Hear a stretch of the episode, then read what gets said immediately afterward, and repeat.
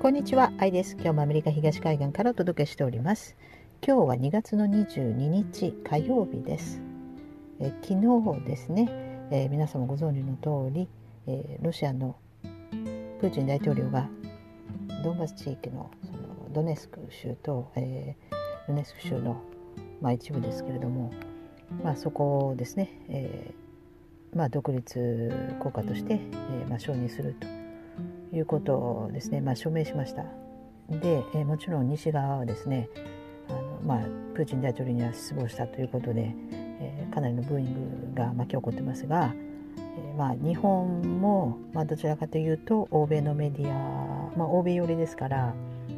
多分一緒になって、えー、まあ、ロシア批判をしている方々が多いんじゃないかなと思います。だからといってですねじゃあどうしろとそのとこの一部の人たちをですね皆殺しにするのかという話になりますよね。えー、まあ、多分ロシア、まあ、プーチン大統領にとっても、まあ、かなり迷惑な話なんじゃないかなと思いますがもうここまででももう来てしまった以上ですね、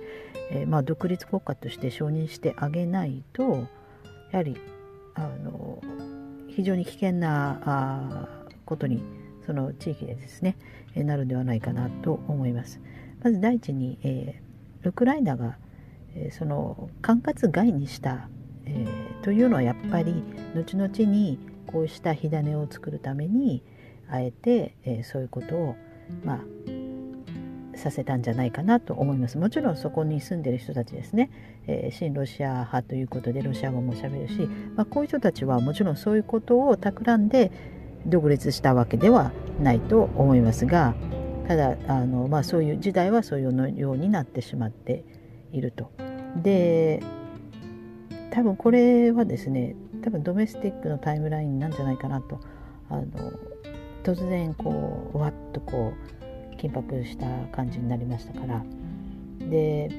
まあ、7年ドメスティックだと7年ですからちょうど2014年から7年経せば、まあ、去年2021年ですから、まあ何、何かしら、まあ、多分タイムラインが過ぎ去ったんじゃないかなと思います。で独立するということはですねまあある意味外部からそうやって侵略を受けると受けてしまうことになるわけですね。えー、そうなるとですね、えー、やはり危険ですからまあロシアがですねまあまあ、まあ、責任取って、えー、守ってあげることになるわけです。ですから今ロシア軍がずっと、まあ、その地域ですね今もう入ってきてますよね。それはあのそのままウクライナをあのロシアが奪還するとかそういうことはないと思います。あのいらないと思います。あのですからあの、まあ、その、まあ、責任取って、まあ、守ってあげるといったスタンスなんじゃないですかね。ですから独立するというのはやはりそれなりに責任も伴うわけですね。で、まあ、外部から侵略される可能性があると。破産国であればその間はタイムラインに入ってる間はですね侵略されることはないわけです。もちろん、えー、自分から侵略もしてはいけないわけなんですけれども、まあ、そういうのが決まってますから、えー、それが外れた時っていうのはやはりあの危険なわけですね。ですから、まあ、ロシアに守ってもらうということで、えー、まあ、それ以上はですね、まあ、ロシアも超えてくることはないと思います。だけども一生懸命煽ってですねあの超えてくる超えてくるようなことを言ってますけれども、えー、そんな超えたからって言ってですねあのベネフィットになるようなことはない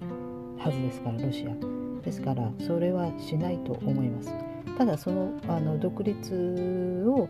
認めた以上、まあ、責任を取ってそこの地域を守ってあげるとですからロシア軍はそこには入ってくるけれどもそれ以上は超えないと思います。で今一生懸命あのサンクションあの経済、まあ、金融制裁ですね、えー、ロシアを SWIFT から外すなんてことを言ってますけれどもでもすでに、えー、プーチン大統領はあの SWIFT を外されてもそれ以外の方法をすでにもうロシアは持っていると言ってますのであのまあ問題、まあ、なくはないことはないでしょうけれども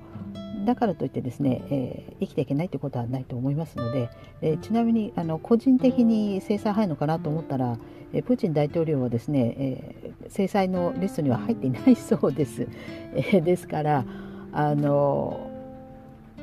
まあまあそんなに厳しくをやってしまうとですね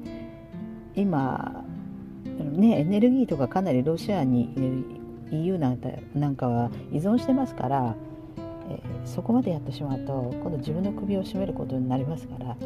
あそこまでやらないんじゃないかなと思います。でも一生懸命メディアはあのギャーギャーギャーギャー言うんじゃないかなと思いますけどね。それでそのタイムラインですけれどもあの過去に私カナダのタイムライン、えー、タイムライン自体は間違ってなかったんですけれどもえ、ー、とですね2017年の4月かなにカナダはタイムラインから外れたわけなんですけれども、えー、それでですね、えー、まあえー、債権国であるイギリス、まあ、バンコブ・イングランドですねの、えー、ま